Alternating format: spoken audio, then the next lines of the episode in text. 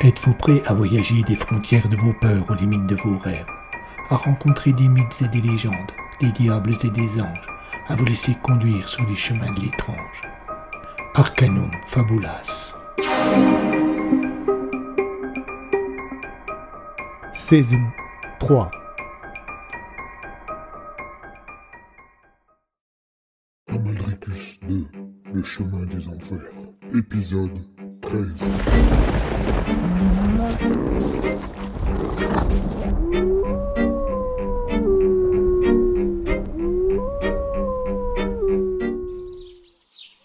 milieu de cette forêt, loin des autres habitations, loin du premier village, ce chalet était la seule marque un peu dérisoire de ce que nous nous plaisons à appeler civilisation.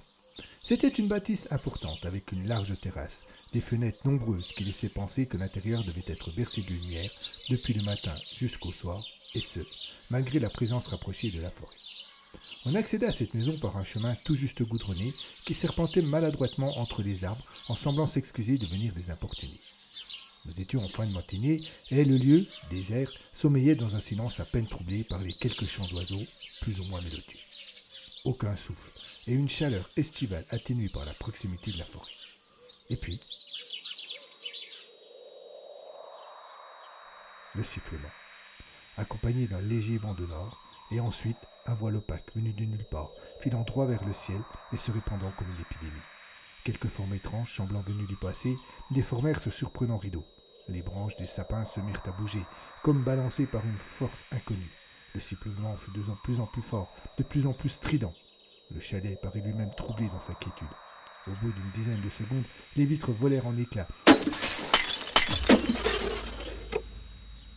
Et puis le voile sembla diminuer, tandis que le sifflement s'éloignait et que le vent retombait. Bientôt, seuls les morceaux de verre et les fenêtres brisées gardaient en mémoire cet étrange phénomène.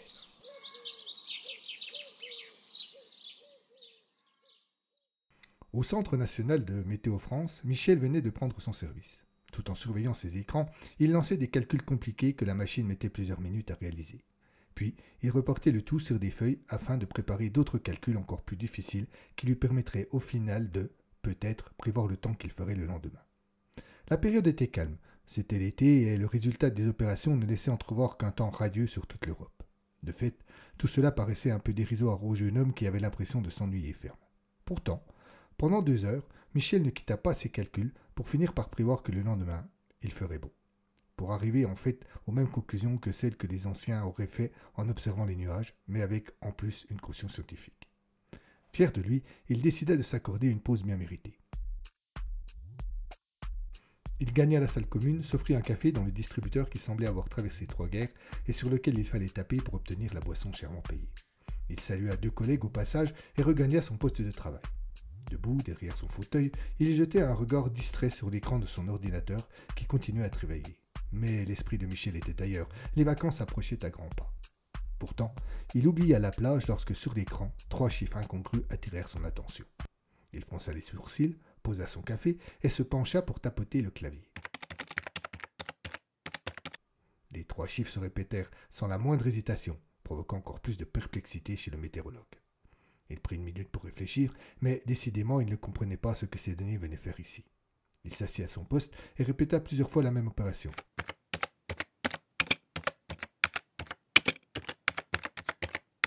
Les chiffres demeurèrent imperturbables. Cette fois, plus de doute. Quelque chose ne tournait pas rond. Était-ce une panne ou le temps était-il en train de changer sans aucune explication logique? Rouac sentait qu'il n'était pas loin d'obtenir ce qu'il voulait. Pourtant, il lui fallait encore insister, continuer à endormir Paul. Aussi, après avoir fait de nouveau une courte pause impromptue, il reprit son récit. La marche de Fourguine et des siens fut longue et les conduisit auprès d'un lac, loin, très loin de notre point de ralliement. Une région sauvage, couverte de joues, peuplée seulement par quelques hommes courageux. Le seigneur local qui habitait une puissante forteresse perchée sur une cluse se faisait appeler Aldric de Iorannis Saltibus, seigneur des joues. C'était un personnage cruel qui avait consolidé l'emprise qu'il avait sur son domaine en ayant recours à l'épée et à des massacres en règle. Fourguine et les siens préféraient en rester éloignés et éviter tout contact avec lui. Ils s'installèrent pourtant dans la région et décidèrent de vivre en ermitage. Un matin, arriva un jeune garçon qui n'avait pas une dizaine d'années. Sans doute s'était-il égaré. Les ermites romacs l'accueillirent et partagèrent avec lui leur repas. L'enfant était fasciné par la présence des loups et surtout Lei, la superbe louve grise de Fourguine, qui était assise à côté de lui. Il ne la quittait pas des yeux, et à la fin du repas, il ne put résister au plaisir d'aller la caresser. La louve, d'ordinaire très méfiante, se laissa faire, ce qui éteina Fourguine. Puis, l'enfant voulut rentrer chez lui. Ce n'est qu'à sa deuxième visite que les Hermines apprirent qu'il était l'un des deux fils du seigneur Aldric et qu'il se nommait Amaldricus. Fourguine hésita à le renvoyer pour éviter tout ennui, mais cet enfant le fascinait et il n'écouta pas son premier instinct. Les visites du jeune garçon se firent de plus en plus nombreuses. Il se montrait d'une curiosité débordante et il voulait toujours apprendre. Les ermites lui enseignèrent l'écriture, la lecture et quelques notions de mathématiques. Au bout de plusieurs hivers, Fourguine, qui avait noué avec Amaldricus, devenu adolescent un véritable lien affectif, prit sur lui de lui enseigner les bases du hack. La rapidité avec laquelle il les intégra laissa le vieux Romac pantois, à tel point qu'il eut peur de se faire dépasser par les événements. Il invita donc le jeune seigneur à l'accompagner à la grande assemblée des Romacs, qui devait se tenir quatre lunes plus tard. C'est ainsi que je fis sa connaissance. Fourguine me fit alors part de ses espoirs. Je pense, me dit-il, qu'il est peut-être bon pour nous de former d'autres Romacs. Des gens doués comme lui seraient un atout incalculable pour notre cause. Je dois bien l'avouer, je fus moi-même fasciné par les capacités du jeune homme. À la fin de l'assemblée, Amaldricus, qui s'était montré passionné par notre communauté, me demanda de m'occuper de son apprentissage. Après avoir hésité, j'en pris la responsabilité malgré une certaine réticence que je sentais chez les autres et surtout chez l'auteur. Fourguine, Ley et les autres Romacs du premier groupe repartirent pour le mont du Four, comme l'appelait Amalricus, un peu en hommage à son premier ami Romac.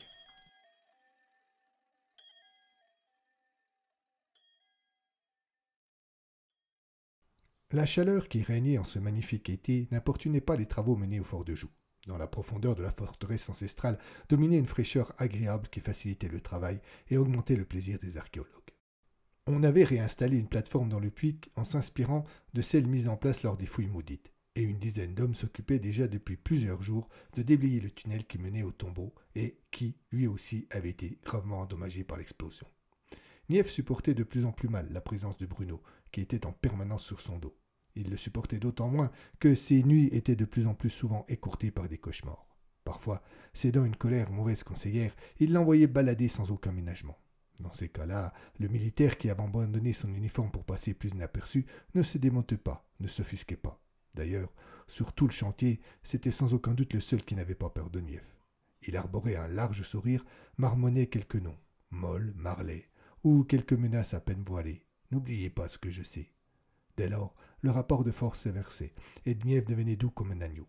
Ce jour-là, l'équipe arriva enfin là où devait se trouver le tombeau, et la déception fut grande. Il ne restait plus rien de la petite pièce. D'énormes rochers s'étaient écroulés de la voûte, et il semblait impossible de les déplacer. Un silence de mort s'installa. Avait-il travaillé si longtemps pour rien? Seul le lieutenant Bruno paraissait se réjouir de la situation. Mief vint constater ce qu'il en était. On remarquait très nettement que le tunnel creusé au début du siècle s'arrêtait là et que ce qui devait se trouver après était très différent. Mais il était très difficile d'aller plus loin. Bruno, qui n'avait pas quitté Nief d'un pas, s'approcha lui aussi. Je crois qu'il est clair, dit-il, que nous sommes affolés pour rien. Votre fantôme ne peut pas être à l'origine des événements qui se sont déroulés l'année dernière, en admettant naturellement que vos sornettes soient vraies. Ce n'était pas un fantôme, un culte, mais un romac, et croyez-moi, je préférerais affronter n'importe quel fantôme plutôt qu'un romac, aussi instruit qu'Amaldricus. Amaldricus, c'est vrai. J'avais oublié le nom de votre clown. Bruno se tut quelques secondes, il observa ce qui l'entourait, puis, comme s'il prenait conscience d'un scandale, il s'énerva. Ce n'est pas possible que l'on vous ait cru, et que l'on ait dépensé autant de fric pour ces conneries. Il y a des jours où je me foutrais des baffes. Qu'est-ce que je vais à mes supérieurs maintenant? Mais attendez, ce n'est pas terminé, nous avons encore à décortiquer tout ce que nous avons extrait aujourd'hui. Ne perdez pas votre temps, poursuivit Bruno en se redressant et en tournant les talons. Nous allons tout remettre en place et rentrer chez nous. Nief ne voulut pas entendre cela. Il se redressa aussi, et faisant volte-face pour se trouver dans le dos de Bruno, il lui posa la main sur l'épaule, s'apprêtant à livrer une nouvelle bataille verbale.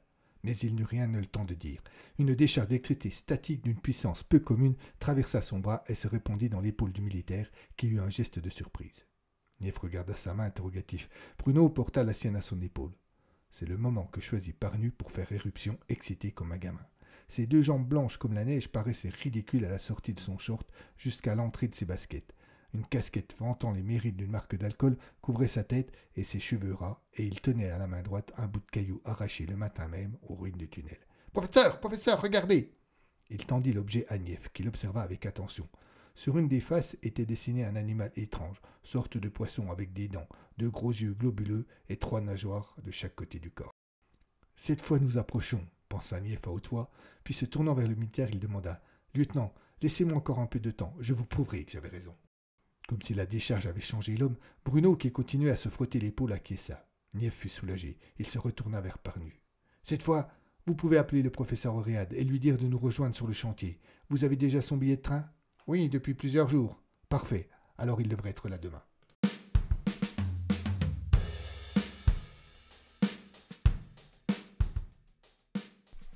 La lune était pleine et sa lumière rendait difficile les efforts que faisait Romain pour se dissimuler.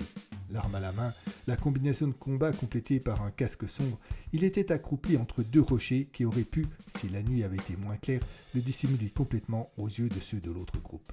Mais là, il se devait de rester sur ses gardes. En effet, on y voyait presque comme en plein jour et il n'était pas à l'abri d'une embuscade ou d'un quelconque traquenard.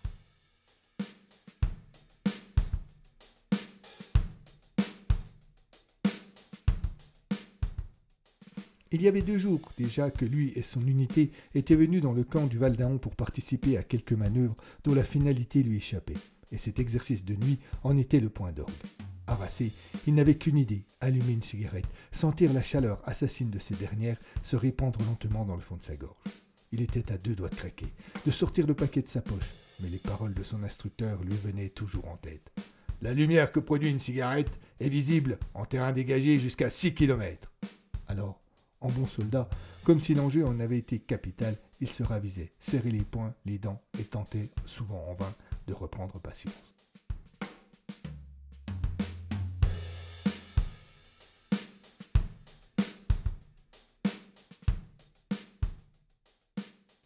Son interminable attente dura encore une bonne heure, et bien que l'on fût en été, il commençait à ressentir un froid vif qui venait lui chatouiller la colonne vertébrale. Son chef de groupe semblait l'avoir oublié. Il décida donc de lui accorder encore dix minutes avant de le considérer comme tombé aux mains de l'ennemi.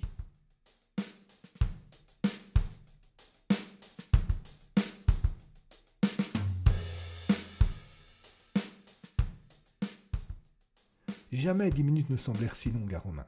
Il put regarder douze fois sa montre. Quand le temps fut enfin écoulé, il ne trouva cependant pas le courage de bouger. Était-ce vraiment la meilleure chose à faire? Non, pensa-t-il soudain, la meilleure chose à faire, c'est de fumer une clope. Et oubliant la judicieuse remarque de son supérieur, il sortit le paquet de sa poche. Bientôt, la fumée se répandit comme un poison qui ne dit pas son nom dans la gorge du jeune soldat. Il eut juste le temps de tirer deux tapes avant qu'une voix ne vienne l'interrompre. On ne bouge plus Romain leva les yeux et se trouva face à son sosie. Même arme qu'il pointait dans sa direction, même uniforme et même casque sombre. Seul le brassard bleu qu'il portait autour du bras rappelait à Romain que le soldat qu'il avait en face de lui, et qu'au demeurant il connaissait fort bien, était ce soir-là son ennemi. Ah, cela fait un moment qu'on te cherche, reprit l'autre. Tout ton groupe s'est fait prendre, tu étais le dernier, et c'est moi qui t'ai eu. Plus de que l'amertume de la défaite, Romain se sentait heureux que cet exercice qui l'exaspérait au plus haut point soit fini. L'autre ne baissa pas son arme. Il lui fit signe de se lever et de le suivre. Il obtempéra, cependant, un seul détail le dérangeait. Comment m'as-tu trouvé? Bah, la lumière de ta cigarette, tu aurais voulu nous appeler que tu ne t'y serais pas pris autrement. C'est bien ce qui faisait souci à Romain. Si l'autre parlait de la cigarette, il allait avoir quelques petits soucis avec sa hiérarchie. Il décida de tenter de la l'amadouer. Il prit plusieurs dizaines de secondes pour bien choisir son texte, mais n'eut pas le temps de se lancer. En effet, comme il allait parler, un sifflement insupportable se fit soudain entendre. Les deux soldats portèrent leurs mains aux oreilles. Romain se tourna vers son collègue avec un regard interrogateur. Il vit alors l'univers qui l'entourait se pacifier d'un seul coup. Juste à côté de lui, il distingua très nettement l'image d'un homme vêtu de peau de bête, puis d'un chariot tiré par un cheval. Une sorte de vague partant du sol et fonçant vers le ciel déforma alors ce nouvel et étrange élément. Elle passa juste entre les deux soldats qui ne se voyaient plus, et quand elle frôla Romain, elle sembla s'accentuer.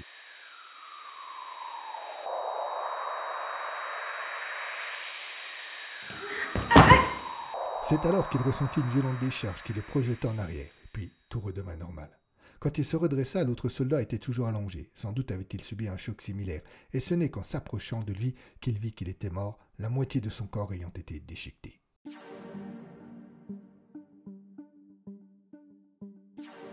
Romain crut qu'il allait se sentir mal en contemplant les viscères qui traînaient à même le sol. Une violente nausée le saisit alors. Il baissa machinalement la tête pour ne plus voir et découvrit que ses deux pieds baignaient dans une mare de sang. Il s'éloigna en courant et alla s'appuyer contre un arbre le temps de récupérer. Quelque chose de froid et d'humide lui caressa alors la nuque. Il leva les yeux vers le ciel et demeura interdit. On était en plein milieu du mois de juillet, et il neigeait.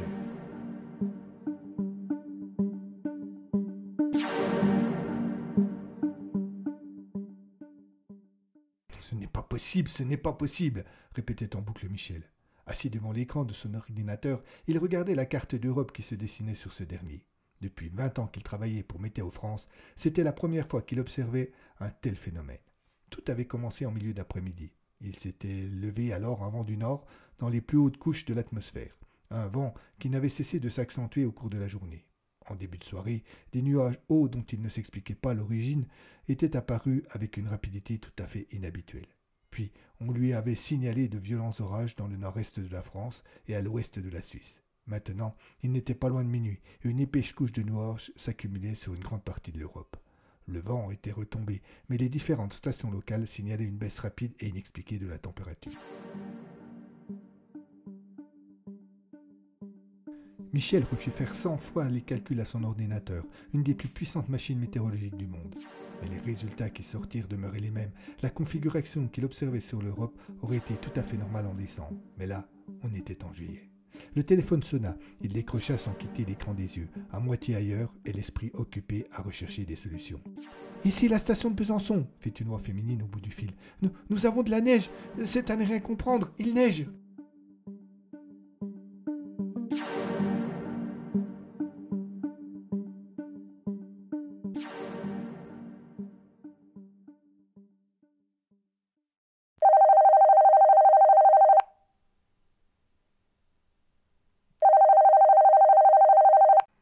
Lorsque le téléphone sonna, Claude Talot était en train de rêver de plages de sable fin et de femmes à demi nues se déhanchant sur des airs de salsa.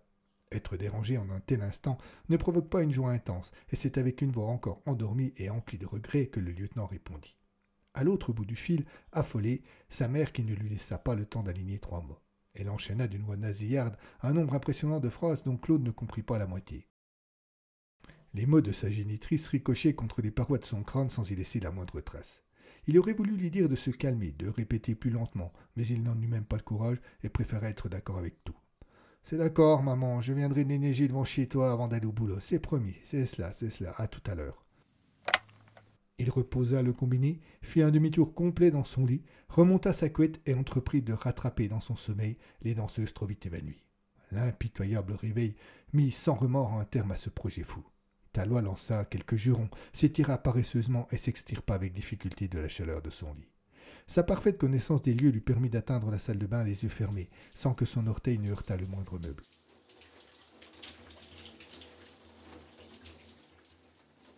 L'eau tiède de la douche, ruisselant sur son visage, termina de lui remettre les idées en place. Ah, il ne faut pas que j'oublie d'aller neiger devant chez ma mère, pensa-t-il, et d'acheter la viande pour le barbecue que l'on doit faire avec les collègues ce soir pour fêter les vacances d'été. Il s'arrêta net. neiger Il prit une seconde pour réfléchir.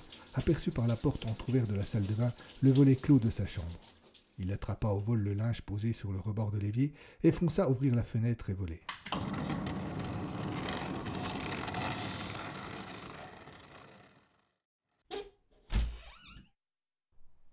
Le froid glacial qui prit possession de sa chambre et griffa sa peau humide le laissa bien plus indifférent que le spectacle qu'il découvrit. Une couche de neige recouvrait toute la région et d'épais flocons virevoltaient. Il fallut plusieurs minutes à Talois pour comprendre qu'il ne rêvait pas. Son premier réflexe ensuite fut d'allumer la télévision en espérant trouver quelques explications. Le flash de 7 heures venait de commencer et un journaliste à l'allure triste expliquait que, en une nuit sur toute l'Europe, le temps avait radicalement changé. La plupart des régions connaissaient des pluies violentes, celles qui étaient épargnées avec un ciel nuageux, et sur une partie de la Franche-Comté, il neigeait comme en plein hiver. des spécialistes peu convaincus et surtout peu convaincants expliquaient qu'il s'agissait d'un phénomène certes très rare mais tout à fait normal, et s'appuyaient pour leur démonstration sur un ensemble de mots savants auxquels personne n'entendait rien. Talois coupa la télé, pour lui ce changement de temps allait juste être une source de travail supplémentaire. Il partit donc une demi-heure plus tôt pour déneiger devant chez sa mère et arriva finalement au commissariat avec trente minutes de retard. Tout le monde ne parlait que du temps, et Talois fit comme tout le monde. En milieu de matinée, Emma l'appela au téléphone. Il lui rapporta sa rencontre avec Nief. J'étais sûre, dit-elle. Je savais qu'il y avait un lien. Euh, que vas-tu faire maintenant? Euh, Rien, que veux-tu que je fasse? Ce n'est pas un crime d'être le petit-fils d'un ingénieur. Visiblement, le bonhomme n'a pas la conscience tranquille, mais bon. Il feuilletait distraitement le dossier Prignou resté sur son bureau. Il faut absolument coincer ce David Nief, lança Emma excédée. Je suis sûr qu'il sait des quantités de choses concernant la mort de mon mari. Je ne suis pas certain de voir un lien. Mais enfin, Claude, tu ne vas pas faire marche arrière maintenant. La mort de Jacques est liée aux événements qui se sont passés à Joux. J'en suis certaine. Tu peux faire confiance à mon instinct féminin. Le policier ne répondit rien.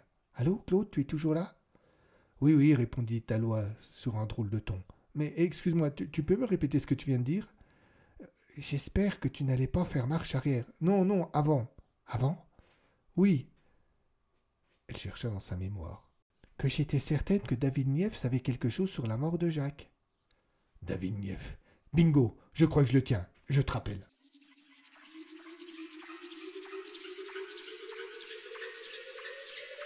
Taloir accrocha et prit la feuille du dossier Prégnou qu'il avait sous les yeux. C'était la copie d'une lettre trouvée par Rosen chez l'une des victimes, Gustave Lefrier. Cher David, comme nous en avons convenu, je suis revenu près de jour. Le remac est de retour, du moins si l'on admet qu'il fut parti un jour. À suivre.